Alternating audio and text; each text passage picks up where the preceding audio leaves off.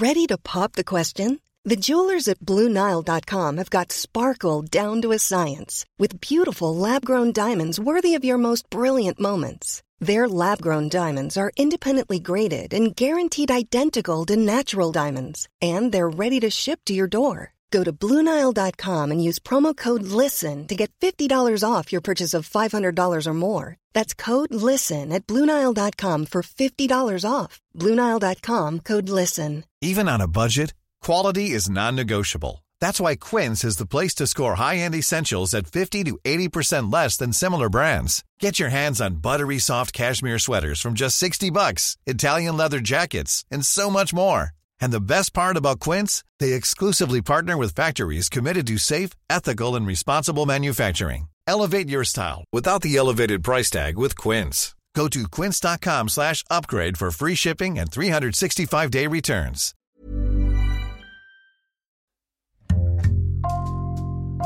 Bonjour, c'est Jules Lavie pour Code Source, le podcast d'actualité du Parisien.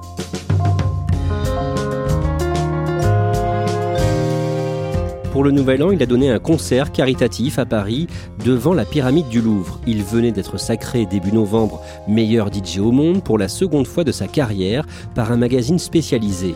En France, David Guetta, 53 ans, est souvent critiqué, considéré comme trop commercial. Qui est-il? Quel est son parcours? Réponse dans Code Source avec Emmanuel Marolles, chef du service culture du Parisien.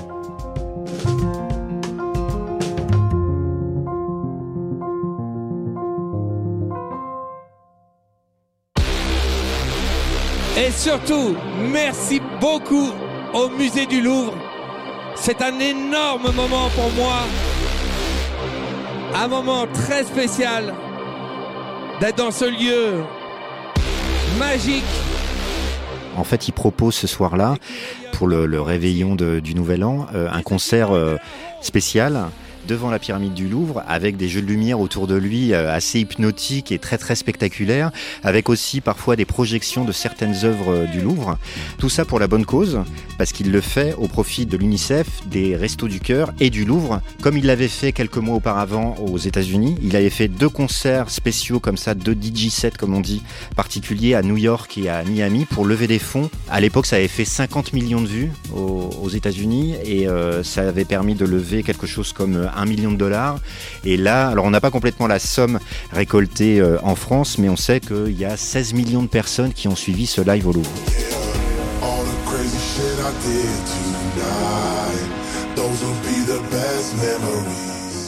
Il a été sacré meilleur DJ au monde par le magazine DJ Mag pour la deuxième fois de sa carrière en novembre dernier. David Guetta est suivi par des dizaines de millions de personnes sur les réseaux sociaux quelque chose comme 20 millions d'abonnés sur Twitter. Il a une chaîne YouTube qui génère euh, des millions et des millions de vues. Voilà, à titre de comparaison, un homme politique comme Emmanuel Macron, c'est euh, quelque chose comme 6 millions, je crois, euh, sur Twitter. Donc voilà, ça fait partie des superstars françaises évidemment, mais surtout internationales qui sont les plus suivies sur les réseaux sociaux. Emmanuel Marolles, vous l'avez interviewé à plusieurs reprises. Vous avez même été à bord de son jet en tournée. Vous allez nous raconter son parcours aujourd'hui dans Code Source. Pierre-David Guetta est né le mardi 7 novembre 1967 à Paris. Dans quel milieu est-ce qu'il grandit? Alors il grandit dans un milieu qui n'est pas du tout un milieu de musiciens, c'est plutôt un milieu d'intellectuels euh, de gauche. Euh, son père est euh, sociologue, sa mère est psychologue, elle fait des poèmes. Voilà, on est un peu dans un univers qu'on appellerait aujourd'hui bourgeois bohème, un peu bobo. Et son demi-frère Bernard Guetta est journaliste, spécialiste de la politique internationale. Il est journaliste à Libération, à France Inter. Sa sœur euh, devient comédienne. A priori, euh, il était plutôt prédestiné à une carrière d'intellectuel, si on peut dire. Ce qu'il aime, c'est la musique, la soul, le funk. Jeune ado, il est fasciné par le DJ de rap Dynasty. Dans des clubs, il peut le regarder pendant des heures, mixer des morceaux avec ses deux platines vinyles. Il essaie de l'imiter ensuite, seul dans sa chambre. Et un jour, il finit par y arriver. Aujourd'hui, euh, avec un, ordinateur, on peut faire à peu près de la musique où on veut. À l'époque, dans les années 80, c'était beaucoup plus compliqué. Donc, il sait pas trop comment s'y prendre. Et là, il entend une chanson à la radio et euh, parallèlement euh, sur sa platine disque, il a Billie Jean de Michael Jackson et il essaie de synchroniser les deux. Et puis, il se rend compte qu'à un moment, il peut les caler tous les deux. Et là, c'est un peu un, un déclic, c'est-à-dire qu'il se dit ah être DJ et pouvoir un moment fondre un morceau dans un autre pour les enchaîner, c'est comme ça que ça se passe. En 1984, il a 17 ans quand il mixe pour la première fois dans une boîte de nuit, le Broad, dans le quartier des Halles à Paris avec ses fréquentations et tous les gens avec qui il passe du temps. il se retrouve régulièrement au hammam de la mosquée de Paris. Et il se trouve qu'il y a un agent de sécurité dans cette mosquée de Paris et dans ce hammam qui est aussi videur dans une boîte de nuit. Il finit par rencontrer le, patron et il commence à mixer dans cette boîte qui est un club gay. Lui, il n'est pas du tout homosexuel, donc c'est un peu l'hétéro de la bande et de, et de ce club. Et il commence à justement mixer euh, toutes ses chansons et toutes ses musiques qu'il adore. Après le bac, il va faire une fac de droit et d'économie mais au début des années 90, il se consacre à sa passion. Il continue vraiment à mixer en tant que DJ. Alors à l'époque, les DJ, c'est pas du tout des stars, c'est plutôt des gens qu'on planque et dont on entend la musique dans les clubs. C'est-à-dire qu'ils racontent euh, des moments qu'ils voyaient même pas la piste de danse, donc ils voyaient pas du tout comment les gens réagissaient voire même parfois qu'il était en sous-sol et qu'il voyait juste les pieds des gens dans certaines boîtes de nuit. Donc euh, voilà, il commence à se faire un nom comme ça dans la nuit parisienne en tant que DJ. Et quelle musique est-ce qu'il joue? Alors il joue de la house music. C'est une nouvelle forme de musique électronique qui vient d'arriver et qui fascine justement tous les DJ. Alors les DJ se sont nourris au rap, euh, à la soul et arrive soudain cette musique qui est très hypnotique, très répétitive et très électronique. Donc lui, il décide quelque part de la diffuser à Paris alors qu'il y a peu de lieux qui la diffusent. parfois il fait ça même dans des trucs euh, clandestins, sous des tunnels, enfin bon, des, des histoires totalement abracadabrantes. Laurent Garnier, c'est aussi un des pionniers de toute cette musique électronique, mais en tout cas, cette house music, elle commence à être diffusée à Paris, notamment grâce à David Guetta. C'est à cette période qu'il rencontre celle qui va devenir sa femme et avec qui il aura, bien plus tard, deux enfants, un garçon, Tim Elvis, et une fille, Angie, qui est Cathy. Cathy Guetta, c'est un personnage assez étonnant. C'est une jeune femme qui est métisse. Elle a un père militaire d'origine camerounaise et une mère euh, qui vient d'Alsace. Elle a grandi dans un milieu très très populaire et puis elle a commencé à travailler dans des boîtes de nuit. Elle, elle s'est retrouvée serveuse dans une boîte de nuit à Paris. Et c'est comme ça qu'elle rencontre David qui lui est DJ dans cette boîte. Ils se mettent ensemble. Et puis après, au bout d'un moment, Cathy, voyant que David commence vraiment à se faire un nom, se dit mais il faut qu'on organise nous-mêmes nos soirées, il faut nous-mêmes qu'on crée des événements dans ces boîtes de nuit-là. Et quelque part, Cathy, ça a été sa femme, mais ça a été aussi son, son allié et, quelque part son associé très très vite, finalement. Parce qu'elle, elle a, elle a vite compris que les Guetta, euh, mariés, ça pouvait être une marque. Et ensemble, ils vont devenir les rois des nuits parisiennes bah Soit ils sont organisateurs de soirées dans des lieux, soit ils deviennent directeurs artistiques, soit ils reprennent carrément des lieux. Au Bataclan, par exemple, ils font des soirées le week-end, on les voit au Palace aussi, je crois, où ils sont directeurs artistiques. Euh, ils reprennent les Folies Pigalle, qui est un club de striptease, ils en font un lieu extrêmement branché où tout le monde vient danser. Euh, ils deviennent patrons des bains-douches, qui devient aussi un lieu euh, très people. Enfin voilà, les guettas deviennent totalement incontournables à Paris. En 2001, David Guetta fait écouter l'un de ses tout premiers morceaux qu'il a créé lui-même à un ami, un certain Thomas Bangalter. Alors Thomas Bangalter, ça dit peut-être pas grand-chose aux gens là comme ça, mais en fait c'est un des deux Daft Punk. Euh, les Daft Punk ont déjà sorti euh, leur premier disque, a fait le tour du monde, donc ils ont euh, popularisé ce qu'on a appelé la French Touch, donc la touche française électronique. Et David Guetta, bah, il lui euh, confie euh, sa première chanson, évidemment non pas en tant que DJ, mais en tant que compositeur, qui s'appelle Just a Little More Love. Et euh, Bangalter trouve ça très bien, à l'époque Daft Punk et chez Virgin. Et il transmet la chanson à un directeur artistique chez Virgin, qui signe très très vite David Guetta, mais encore une fois en tant qu'artiste, pas en tant que DJ.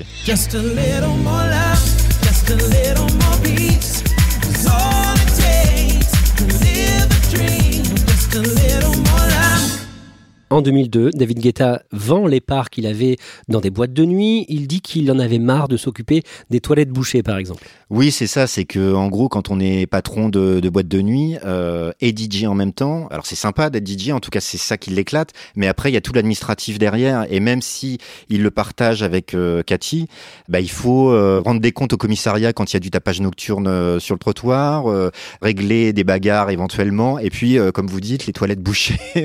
voilà, des choses très très très euh, terre à terre et qui au bout d'un moment ne l'intéresse pas, d'autant plus qu'il vient de signer un contrat en tant qu'artiste. La même année, il sort son premier album qui porte le même titre que son premier morceau, Just a Little More Love, 300 000 disques vendus dans le monde avec un premier tube, Love, Don't Let Me Go, pour lequel il a travaillé avec un chanteur de gospel, Chris Willis.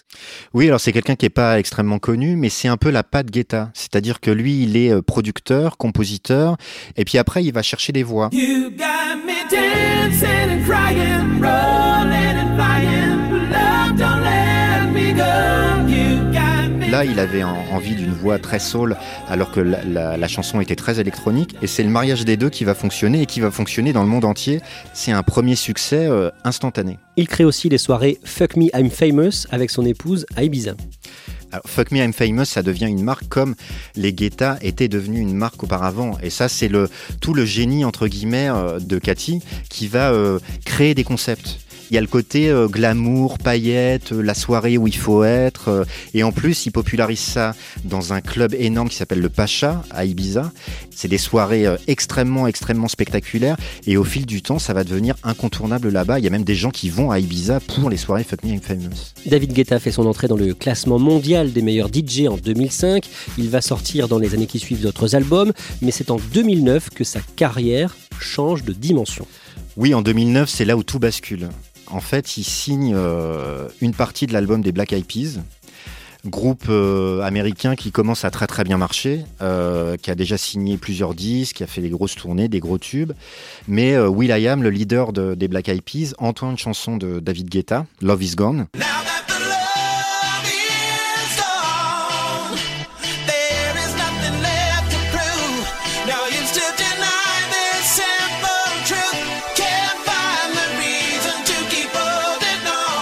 et il flash complètement sur le morceau. Il récupère le, téléphone de David Guetta, ils se connaissent pas, il l'appelle. J'ai entendu ta chanson, je trouve ça super. J'ai envie que tu produises le prochain album des Black Eyed Peas.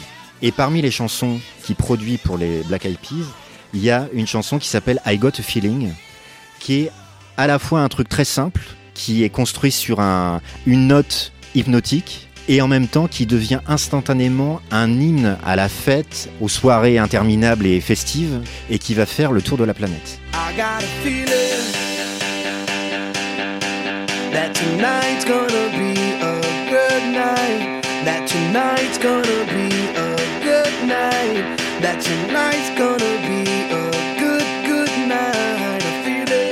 Il réalise que euh, cette chanson, on l'entend au fin fond d'un bistrot, dans un village africain, au Japon, au fin fond de l'Amérique du Sud, dans les clubs branchés aux États-Unis, en France, dans les campings. Enfin, elle est partout, elle est incontournable.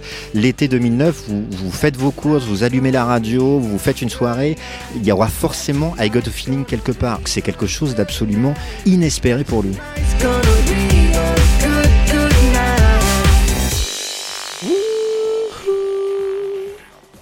Et à ce moment-là, vous le rencontrez. Pour le Parisien, vous assistez à tout ça. Pendant l'été 2009, il joue partout dans le monde chaque soir. Pour faire ça, il circule en jet privé. Donc c'est un tout petit avion où il y a à peine une dizaine de places. Et je me retrouve embarqué dans, cette aventure-là avec un photographe du Parisien. Et on passe euh, deux jours avec lui et avec Cathy. On va d'abord en Tunisie, à Hammamet, dans un club qui s'appelle le Calypso. Et je me rappelle que ce soir-là, il a senti que c'était un, un public qui aimait euh, la techno vraiment très brute. Quoi. Il a fait un set de DJ beaucoup plus dur et je me rappelle qu'il m'avait dit à un moment, euh, je vais les avoir à l'usure. Donc euh, voilà. Et, et en fait, pendant deux jours, on s'est adapté à sa vie. Quand vous suivez David Guetta pendant deux jours, vous vivez complètement à l'envers. Vous vous couchez à 5 heures du matin, vous vous levez à 14 heures, vous prenez un petit déjeuner à 15 heures, vous posez un peu, euh, vous mangez un morceau et vous repartez dans un avion pour une autre destination. Et euh, lui, il mixe à partir de 1h du matin jusqu'à 5h et ainsi de suite. Et la deuxième étape, c'était donc au Pacha à Ibiza, qui était, euh, alors là, tout l'inverse de, de ce club en Tunisie, c'est-à-dire que c'était gigantesque. Là, on pouvait voir à la fois l'impact de ses chansons, de son nom, et aussi de ces fameuses soirées Fuck Me, I'm Famous. Et, et dans cette vie complètement folle, il continue à produire de la musique euh, tout le temps finalement. Ah mais il n'arrête jamais en fait. Aussi parce que la technologie lui permet, c'est-à-dire que dans le, le jet privé dont je parlais, il a son ordinateur, il a son casque et il continue avec des logiciels qu'il a dans l'ordinateur à produire des sons, à créer des boucles, à faire des, des bouts de chansons, etc. À partir de là, les plus grandes stars veulent travailler avec lui, Britney Spears, Rihanna ou encore Madonna.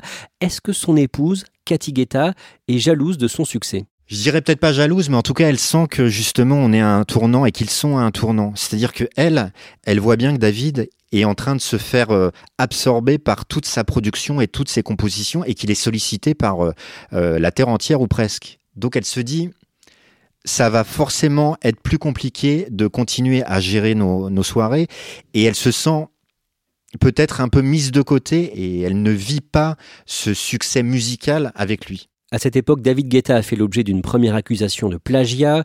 La justice lui donnera raison quelques années plus tard, mais les guignols de l'info s'en amusent. On voit notamment un sketch où, euh, qui se passe dans un tribunal où lui est accusé de plagiat. Nous sommes ici pour juger Guetta David, disque jockey dans le civil, accusé de plagiat. Plagiat? Et, et qu'est-ce que j'ai fait? Et il y a un vieux monsieur avec un béret qui arrive en disant euh, J'affirme que David Guetta a tout piqué à Dudul. Il sort un canard d'un panier qui fait coin coin, etc. Et le, et le coin coin coin coin correspond quelque part à l'introduction de I Got a Feeling.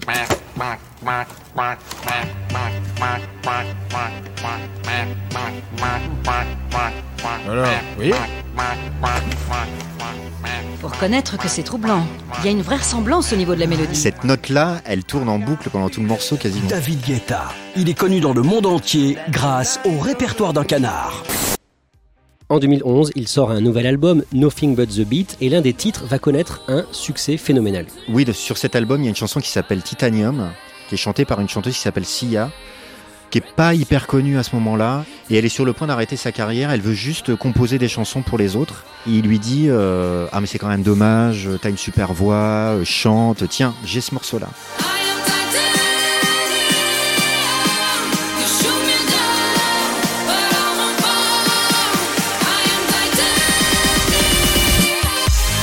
Ça devient un titre énorme et surtout ça résume tout l'univers et toute la l'approche musicale de David Guetta. C'est-à-dire que vous avez un, un couplet qui est très pop, voire même mélancolique, qui est un peu sur la retenue, et le refrain avec cette voix hyper puissante de Sia qui tabasse comme on dit et qui fait danser les gens en boîte de nuit. Ce titre cumule aujourd'hui près d'un milliard 400 millions de vues sur YouTube. Emmanuel Marolles, malgré ce succès en France, beaucoup de journalistes, de critiques estiment qu'il cède à la facilité, qu'il fait toujours la même chose. Comment est-ce qu'il vit ça? Lui, il trouve ça assez injuste qu'on le résume à ça parce que c'est un gros bosseur.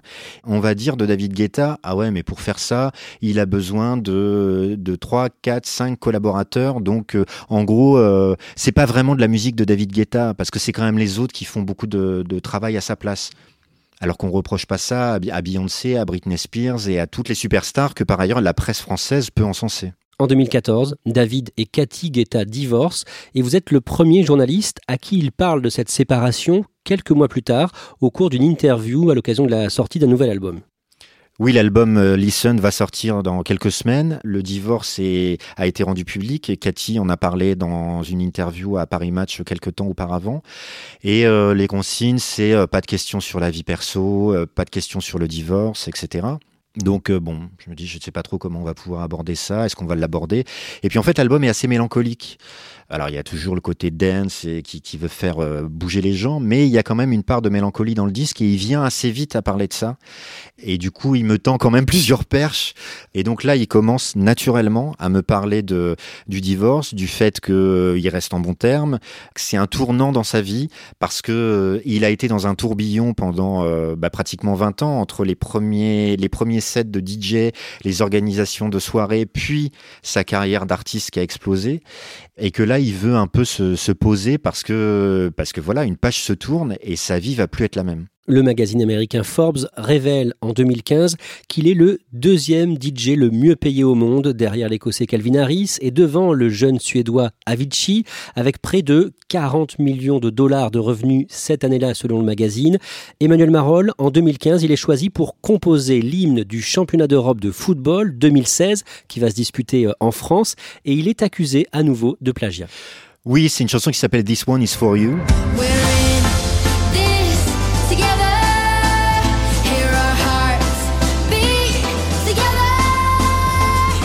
euh, qui fait avec une jeune chanteuse suédoise qui s'appelle Zara Larsson. Et DJ Snake est lui-même un musicien français et qui a travaillé sur Linon, qui a été une très très grosse chanson, un très gros tube du groupe Major Lazer, l'accuse de plagiat ou en tout cas d'avoir pompé euh, Lennon euh, dans la construction du morceau. Cette accusation, vous en parlez avec lui dans une interview publiée dans le Parisien le 9 juin 2016, à la veille de l'ouverture de l'Euro. Qu'est-ce qu'il répond Damon bah lui, il, il renvoie un petit peu Digi Snake euh, dans, dans ses cordes, quoi. C'est-à-dire qu'il dit, mais ce, ce style-là, en gros, c'est pas Major Lazer qui l'a inventé, c'est euh, moi avec un autre musicien qui s'appelle Afrojack que j'ai signé à l'époque où euh, il y avait déjà des voix comme ça qui tournaient en boucle, qui étaient un petit peu accélérées. Donc en gros, qu'on vienne pas m'ennuyer avec ça. Emmanuel Marol, en 2018, le vendredi 20 avril, il perd un ami, le jeune DJ suédois dont on parlait, Avicii. Oui, Avicii, euh, c'est un, une des nouvelles stars de la musique électronique qui, pour le coup, c'était un peu l'antithèse de David Guetta. C'est-à-dire que il était en train de vivre la même chose. Il savait plus du tout où il habitait. euh, il avait plus de lieu fixe. Il passait son temps dans les avions à faire des concerts, etc. Et lui, il le vivait pas très très bien. En fait, il voulait vraiment faire de la musique dans un studio, mais pas enchaîner les concerts dans tous les sens, etc. Avicii a fini par se suicider parce qu'il était vraiment pas bien du tout. Et quelques temps plus tard, moi, je rencontre euh, David Guetta à l'occasion de la sortie d'un album, et il y a une, euh, il y a une vraie émotion en fait. On, on- se retrouve à parler de lui aussi parce que dans l'interview, il me dit qu'il veut se poser, qu'il veut plus se prendre la tête avec le succès ou pas. Euh, Si un, mor- un morceau marche, bah, c'est bien. Si ça marche pas, c'est pas grave. Et je pense que ça l'a fait réfléchir sur euh, la façon dont euh, tout ça peut être euh, éphémère et peut être euh, dangereux quelque part si on le gère pas bien. Avicii, euh, c'était euh, un mec très gentil, très généreux. Je pense que ça nous a tous euh, chamboulés, ça nous a tous fait réfléchir sur notre vie. On se pousse tous en permanence, au-delà de nos limites. Les gens ne se rendent pas forcément compte de ça, et c'est très bien comme ça, mais c'est une vie qui donne d'énormes satisfactions, mais qui est aussi euh, épuisante, physiquement et mentalement. Il y a beaucoup de, collègues qui, qui reconsidèrent leur manière de vivre, et moi y compris, depuis ce qui s'est passé. Il se dit que on n'est pas à l'abri de voilà de ce qu'on appelle euh, euh, tout simplement un burn-out, mais un, quelque chose qui peut vraiment nous faire craquer. Tout ça, il vous en parle à l'occasion donc euh, d'une interview au moment de la sortie d'un double album, Seven, album qui a deux visages, une partie très pop, très grand public, et une autre moins commerciale. Oui, bah, c'est une façon de résumer la carrière de David Guetta, cet album. C'est-à-dire que depuis 20 ans, il fait des tubes qui, qui font le tour de la planète, avec euh, des vrais refrains pop que tout le monde peut chanter sous sa douche. Et puis à côté de ça, ça reste euh, au départ un DJ de club qui a adoré la house, qui a adoré la techno, et qui aime avant tout faire danser les gens dans des clubs branchés avec euh, des spectateurs qui veulent juste être emportés par la musique et par le- les sons qu'ils entendent. Quoi qu'on en dise, quoi qu'on en pense, il a vraiment ces deux facettes-là. Oui, c'est un homme d'affaires qui gagne beaucoup d'argent, euh, qui fait des tubes, mais en même temps, euh, quelque part, c'est toujours le petit adolescent de 14 ans qui essayait dans sa chambre de synchroniser la chanson qu'il entendait à la radio et Billie Jean qui passait sur sa platine.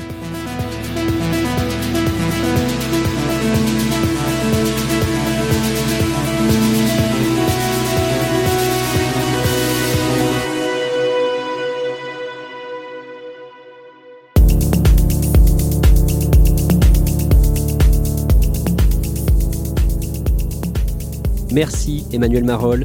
Cet épisode a été produit par Thibault Lambert et Mona Delahaye. Réalisation Julien Moncouquiole. N'hésitez pas à nous écrire code source at leparisien.fr ou à nous interpeller sur les réseaux sociaux. Code source est le podcast d'actualité du Parisien, disponible chaque soir du lundi au vendredi. Pour ne rater aucun épisode, abonnez-vous sur Apple Podcast ou Google Podcast par exemple. Et puis si vous aimez Code Source, dites-le nous en laissant des petites étoiles ou un commentaire sur votre appli préférée.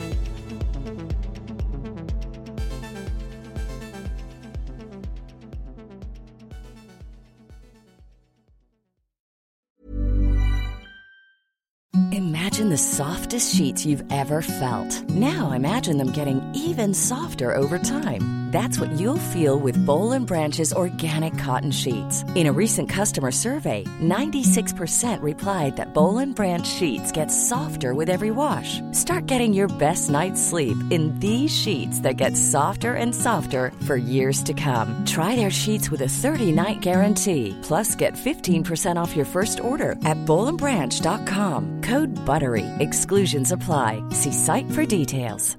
Hey, it's Paige DeSorbo from Giggly Squad. High quality fashion without the price tag. Say hello to Quince.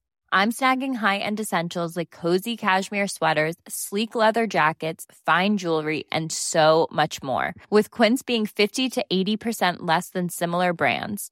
And they partner with factories that prioritize safe, ethical, and responsible manufacturing. I love that. Luxury quality within reach. Go to quince.com slash style to get free shipping and 365 day returns on your next order. Quince.com slash style.